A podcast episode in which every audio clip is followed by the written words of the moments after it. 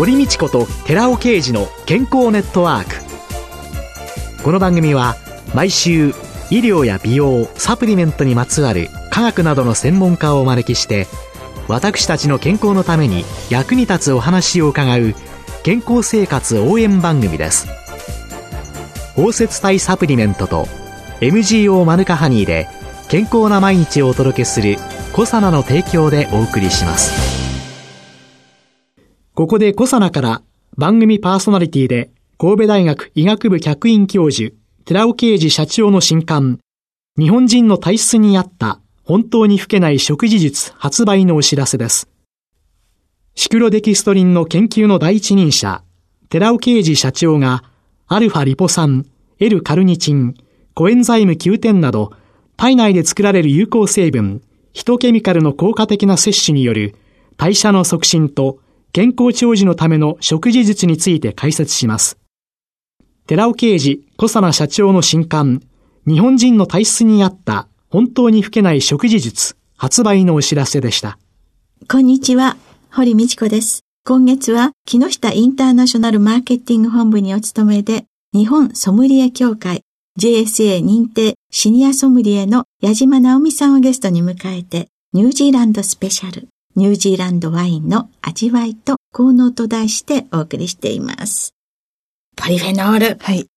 散々伺ってまいりました。ね、赤ワインって言えばねって、これはまた細かく分類すると、その中に含まれる物質、ポリフェノールっていうのの、はい、その物質そのものっていうのはどういうものがあるんですかね。はい。ポリフェノールはですね、活性酸素による酸化から体を守る抗酸化物質というふうに言われておりまして、赤ワインに含まれる代表的なものといたしましては、アントシアニン、リスレベラトロール、タンニンなどが挙げられます。こういうアントシアニンやリスベラトロール、タンニンなど、これらを全部相対的に含めて、ポリフェノールっていうわけですよね。じゃあその効果っていうのを今まで散々伺ってまいりましたけれども、プラスアルファして何か、そうですね。アントシアニンは赤ワインの色素になるものと言われてまして、このアントシアニンっていうのが活性酸素を消去する効果が高いというふうに言われております。そしてリスベラトロールですけれども、こちらは脳の働きを円滑にして、記憶力の回復ですとか、アルツハイマー病を予防する効果があるというふうに言われております。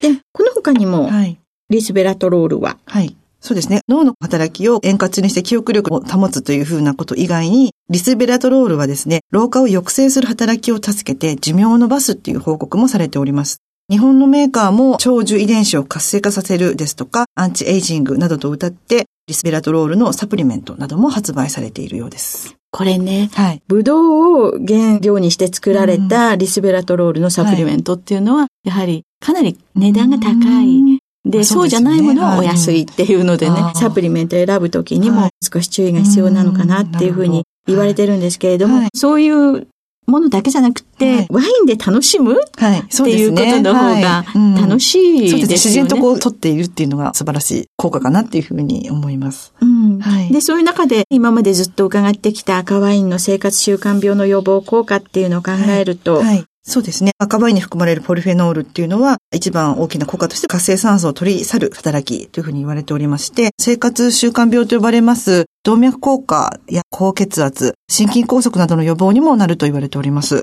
話題になっております赤ワインに含まれるポリフェノールの一種でありますリスベラトロールはですね、血管の若さを保つのに役立つことっていうのも分かってきております。ワインを好きな女性っていうのも多いと思うんですけれども、うんはい女性のね、うん、寝たきりの第一位の原因というのは骨粗鬆症。骨粗鬆症にも効果があるというふうに言われてるんですよね。えっ、ー、と、そうですね。ワインというのは作られる土壌っていうのがありまして、骨組織の骨格を作るカルシウムですね。をはじめマグネシウム、カリウム、リンなどのミネラルっていうのを多く含んだ土壌が適しているというふうに言われておりますので、ブドウの土からミネラルを含んだ水っていうのを吸い上げて、ブドウは成長していきますので、ワインの中にも骨粗鬆症の予防に良いと言われる成分ですね、カルシウム、マグネシウムなどのミネラル分が含まれているというふうに言われております。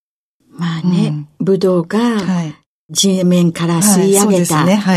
水、栄養素、はいそしてなおかつ紫外線やいろんなものから自分を守ろうとするポリフェノール。そね、そんなものを私たちは美味しいお料理と一緒に健康に良いものとしてそういう健康にいい、だから赤ワインなんかがいいですよっていうのをいっぱい聞くわけですけれども、はい。実際に矢島さんがワインに見せられたのはこんなに健康にいいから飲みますじゃないですよね。はい、うん、そうですね。ちょっと今まで難しいお話をさせていただきましたけれども、私がワインの効果として一番素敵だなっていうふうに思うのは、人との出会いとか料理の出会いをですね、素晴らしいものにしてくれるっていうところなんです。うん、うん。よくワインの美味しさは、いつ、誰と、どこで飲むのかっていうのがとても重要というふうに言われておりまして、選んだワインがですね、料理ととてもよく合って、とても幸せを感じたりとかですね、誰か気の合う仲間とかパートナーなんかと過ごすときにはとてもリラックスして楽しむことができますので、そういったシチュエーションを演出してくれる一つのものじゃないかなっていうふうに思っております。よくね、はい、いろんな方たちが、はい、そのワインを楽しむ会だとか、うん。はい、ワインのテイシング会に行きましたとか、えー、あるいはワイナリーに行くとありますよね。そうですね。うん、で、ああいう時だけに味を比べていっても、今日、それから今月ですね、うん、伺っていた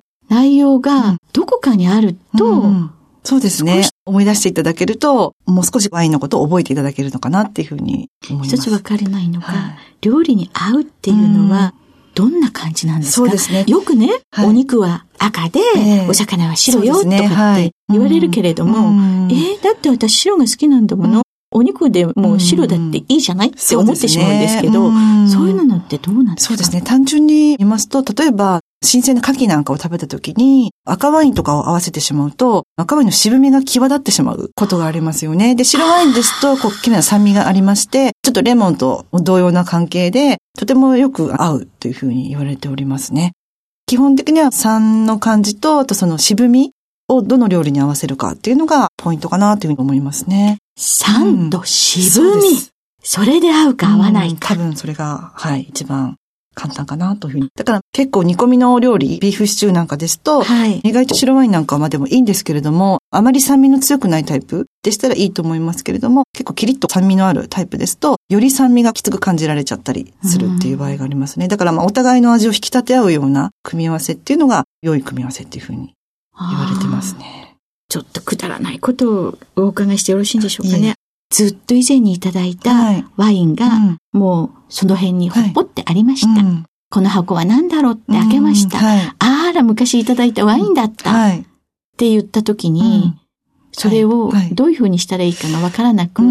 そういうのって飲んで大丈夫なんですか、ワインの保存とかどういうそうですね。ワインは劣化って言いますか、熟成はしていきますので、香りとかっていうのは変わってきますけれども、基本的にはずっと飲めるというふうに言われております。保管の仕方といたしましては、なるべく振動がなくて、日の当たらないところですね。で、温度が一定なところっていうのがいいと思います。特に暑いところにおきますと、やはり品質が熱によって劣化するっていうことがありますので、なるべく静かなところで、暗いところで過ごさせてあげるっていうのが、ワインにとっては一番、ね、じゃあ、消費期限は、はい、そんなないって一応ないです。消費期限はないですね。これ、飲んでいいの？うん、そうですよね。どう？って、うんうんうん、そういう時はですね、回線していただいて、ええ、少し飲んでみていただいて、大丈夫なようでしたらお飲みいただいてもいいですし、もしちょっと劣化してるなと思いましたら処分されてもいいかなというふうに思います。じゃあ、ワインにはあまり消費期限はないと考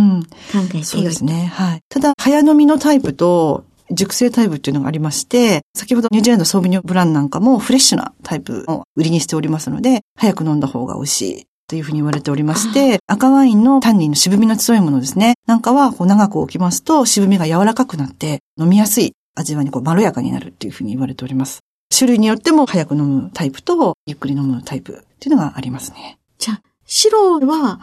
割と早めに飲んだ方がいいそうですね。ただ、シャルドネですとか、そういったあの、ボリュームのある品種ですね。で、しっかりとこう、樽の熟成をかけて作ったものなんかは、長期熟成が可能ですので、そういったのは長く置いて楽しむこともできます。あと甘口のワインなんかも結構長く持ちますので、熟成させた甘口のワインとデザートなんかを一緒に味わうととても素晴らしい組み合わせになります。私あのデザートワインとか、はい、寄付ワインとか、やったら甘いのが、はい、冷蔵庫に何本もおいでになるんですけど、熟成できると思いますので、あ、でもなるべく冷蔵庫じゃない方がいいかもしれない冷蔵庫じゃない方がいいんですか、ちょっと冷たすぎるので、10度前後のところ、まあ、できればセラーとかがあるといいんですけれども、まあ、ちょっと物置のところですとか、冷蔵庫ちょっと冷たすぎるかな。あと振動が結構ありますので、扉の開け閉め。ね。だからもう静かなところに置いていただいておくといいと。私どこに置いていいかわからず。そうですよね。いつ開封していいかわからない、うんはい。私の結婚記念日を記念して、はい友人がうん、やったら高いワインを送ってくれたんですけど、素晴らしいねはい。それをいつ飲んでいいかがわからず、はい。冷蔵庫の野菜室の一番下に置いてになっちゃったりするのは良くない。出していただいて、静かなところに移していただくのがいいかなと思います。それは赤ワインになります。赤ワインでした。赤ワインですか。熟成するとですね、赤ワインは下にオリっていうものが溜まってくるんですね。はい。それで飲まれる場合は2、3日立てて置いていただくと、オリが下にこう溜まりますので、そーっと開けて、こうそーっと継ぐとオリが入らないので、ええ。あと揺らしてしまうと檻がこう舞ってしまって、渋みの股が戻ってしまうような感じになりますので、檻は避けて飲んでいただく。それであの、ソムリエがデキャンタージュをするのは、檻を入れないためにしてるんですね。あれが大きい、大きなのに入れてグラスに移すのは、赤ワインの熟成に伴う檻を除去するためなんですね。そう。なんです。何回もこう振ると檻が舞ってしまうので、ええ。一度容器に移して、それを楽しむというふうな方式あ、が普デキャンタ通のグージュというふうラスに一つずつついでると、何回かついでるうちに、その折りがそうです。待って、入ってしまうから、で、一回折りがないところの上積みを。って。いうものに移してかかららサービスをするっていう。そういうことなんですねなんかちょっとだけ賢くなったような気がしてきちゃった。はい、うん。ワインですね。私も好きでよくいろんなイベントなどにも行くんですけれども、やはりですね、ワインっていうのは人とのつながりができるって言いますか、世界中の生産者と交流することもできますし、美味しいお料理と美味しいワインっていうイベントには愛好家っていう方たちがたくさん集まってお話をしたりですとか、交流の輪が広まるっていうふうに思います。そういった意味ではワインっていうのは人生を豊かにしてくれるものの一つかなというふうに思ってます。うん語れるものがないと、いや、大丈夫です。美味しいものが好きな人でしたら、これは美味しいね、楽しいねっていうことをやっぱり共有するっていうだけで、とってもその時間が豊かなものになるんじゃないかな。なんかものすごく難しく考えていたので、うん踏み出せない、はい。トライしてみるといいと思います。いろんなものを。うんそういう人いっぱいいらっしゃるんじゃないのかなって。もううちの主人なんかも、すごくワインのプロフェッショナルっていうのは言葉ですとかが多いので、うん気が引けちゃうっていうふうにやっぱり言って、一緒に参加してくれなかったりしてたんですけれども、楽しいことを優先にうんちくみたいなことよりも、もう楽しむことをメインに考えて、私もイベントなどは企画するようにして、そうすると皆さんが参加しやすい会になるんじゃないかなっていうふうに思います。ね、好きなブドウの品種1個ぐらい分かってれば、そうですね。私はこれが好きよって そうですね。言っていけばいいわけですよいいと思いますはいね。リラックスして楽しんでいただければと思います。楽しんでうん召し上がれることがねはい。で嬉しいこきたらとですね。美味しいものですよということなんでしょうかねそうです。ね。はい。はい。今週のゲストは、木下インターナショナルマーケティング本部にお勤めの JSA 認定シニアソムリエの矢島直美さんでした。来週もよろしくお願おいします。願いいたします。続いて、寺尾刑事の研究者コラムのコーナーです。お話は、小佐奈社長で神戸大学医学部客員教授の寺尾刑事さんです。こんにちは、寺尾啓二です。今週は Rα リポ酸の効能と Sα リポ酸の有害性。その1、肥満患者に対する Sα リポ酸の有害性というタイトルでお話しさせていただきます。この研究者コラムでは、これまでにも何度もこのようなタイトルで現在市販されている α リポ酸ラセミ体。これは α リポ酸の天然体が R 体と言いまして、非天然体が S 体っていうのですけども、それが R 体と S 体が50%ずつ含む、そういったものをラセミ体って言ってますけども、アルファリポ酸ラセミ体の毒性問題を訴え続けてきています。生体内で働いているアルファリポ酸は Rα リポ酸天然体であって Sα リポ酸非天然体ではないので、現在市販されているアルファリポ酸サプリメントは今すぐに廃棄してくださいと私は訴え続けています。なぜなら糖尿病患者、糖尿病予備軍、脂質異常症患者だけでなくて、肥満の方々もダイエットなどの目的でこのアルファリポ酸サプリメントを摂取すると健康に危害を与え、死に至る危険性があるという論文があるからです。そこで今回はその肥満ラットを用いた研究論文を紹介します。なお、この論文はアリゾナ大学、エバーハード・カールス大学、そしてドイツのアスタメディカ社の共同研究で1997年に報告されたものです。その日本語翻訳タイトルは、肥満、インスリン抵抗性ラット、骨格筋のグルコース代謝における Sα リポ酸の問題です。インスリン抵抗性のある肥満ラットへの単回投与の検討において、キログラムあたり 100mg の Rα リポ酸、もしくは Sα リポ酸を腹腔内投与したところ、Rα リポ酸投与群ではインスリン抵抗性が軽減され、骨格筋でのグルコース量は顕著に増加しました。一方、Sα リポ酸にその効果は認められませんでした。 ここで、この結果を理解するために、インスリン抵抗性について簡単に説明しておきます。インスリン抵抗性とは、必要量のインスリンが分泌されても、インスリンに対する反応が鈍くなり、インスリンの効き目が弱くなって、食事によって血糖値が上昇した状態が続くようになります。血糖値を下げようとしてインスリンの分泌量は増えますけれども、やがて膵臓が疲れてしまいまして、インスリン分泌量は低下し、血糖値が高い状態で続くことになります。つまり、この論文によって Rα リポ酸には血糖値の高い状態が維持される症状を改善する効果はありますが、Sα リポ酸にはなかったということを示す結果です。次に Sα リポ酸摂取に問題あることが分かった結果です。キログラムあたり 30mg の Rα リポ酸、もしくは 50mg の Sα リポ酸を10日間連続投与して体重、骨格筋重量、血小中のグルコース量、インスリン、有利脂肪酸濃度を調べましたところ、Rα リポ酸を投与することで、グルコース量とインスリン濃度を顕著に低下させました。が、Sα リポ酸の投与は逆にインスリン濃度を顕著に上昇させてしまいました。また、 Rα リポ酸投与群では、有利脂肪酸量も顕著に低下しました。このことは、Rα リポ酸は血流の状態を大きく改善しますけれども、Sα リポ酸は大きく悪化させることを意味しています。ここにも Sα リポ酸の摂取に問題あることがわかります。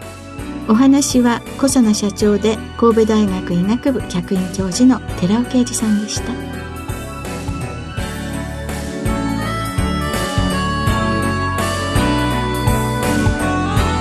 ラジオ日経では今日12月24日から30日までの1週間をリスナー感謝祭と銘打って今年1年のご愛聴の感謝を込めてリスナーの皆さんに素敵な景品が当たるプレゼントを実施しています。堀井美智子と寺尾啓二の健康ネットワークでは抽選で10名様にコサナのマヌカハニー青汁をプレゼントいたします。ご希望の方はラジオ日経リスナー感謝祭特設ウェブサイトからまたは郵便番号105-8565ラジオ日経堀道子と寺尾啓二の健康ネットワーク係宛てにご応募ください。必ず番組の感想をお書き添えください。締め切りは1月6日必着です。堀道子と寺尾啓二の健康ネットワーク。この番組は包摂体サプリメントと MGO マヌカハニーで健康な毎日をお届けするコサナの提供でお送りしました。